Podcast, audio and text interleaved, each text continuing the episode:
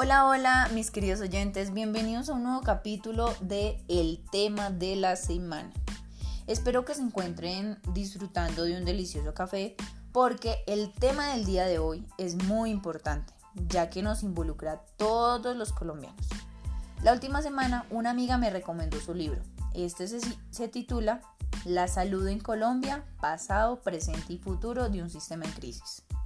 Y hoy les quiero hablar sobre él lo que nos quiere dar a entender la, la autora y pues mi punto de vista.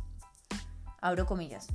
Las inconformidades frente a la atención en salud son consecuencia de la implementación de una política y un modelo no apropiado para el desarrollo económico y social del país. Cierro comillas, Marcela Vélez. Colombia es un país reconocido a nivel mundial por su sistema de salud, y no precisamente por ser el mejor, sino por su gran cantidad de quejas. La población colombiana vive a diario esta situación. No solo los pacientes pasan por el hecho de que les quiten valor a su vida, sino que todo el personal de salud también se ve afectado, puesto que es común ver que un médico, una enfermera, tienen hasta tres trabajos para tener forma de progresar en su vida. Asimismo, ellos son quienes llevan el peso de las inconsistencias de este modelo puesto que son quienes dan la cara a todos los usuarios insatisfechos. Otro tema que es necesario abordar es la problemática por la cual pasa actualmente el sistema de salud en Colombia, puesto que presenta una crisis de financiamiento y el gobierno ve como mejor solución restringir servicios de salud a la comunidad. Ahora les tengo una pregunta. ¿Cómo es posible que el gobierno, como ente encargado de velar por la salud de los colombianos, vea como una opción el restringir servicios a la población para saldar una deuda que nunca disminuye. Como resultado, las tutelas se han convertido en el principal mecanismo de los ciudadanos para reclamar su legítimo derecho a la salud.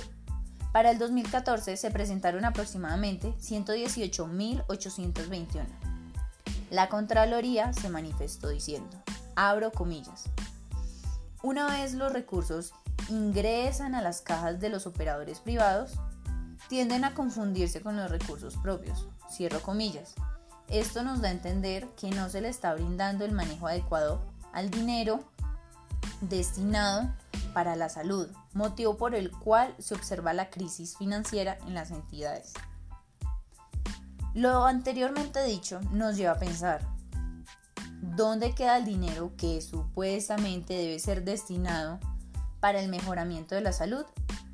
Es así como podemos pensar que la mala administración por parte de las personas encargadas de estos diferentes centros de atención hace que los dineros se desvíen para otras situaciones y no sean utilizados exclusivamente para el mejoramiento de la atención de la salud de los colombianos. Asimismo, la situación de inequidad en este país causa un agravamiento de la situación en salud, las personas deben esperar semanas, incluso meses, para recibir una cita, una cita con un especialista, motivo por el cual las lleva a consultar por urgencias buscándole solución a su padecimiento, pero el servicio que se les brinda es poco. Se puede decir que nulo, puesto que les manifiestan que por lo que están pasando no es una urgencia y los devuelven para sus hogares incluso mucho más angustiados de lo que estaban. Con referencia a esta situación en salud, las entidades prestadoras de este servicio prefieren incluso tener un manejo de cuidados paliativos a una persona en vez de buscarle un tratamiento óptimo que le ayude a mejorar su calidad de vida.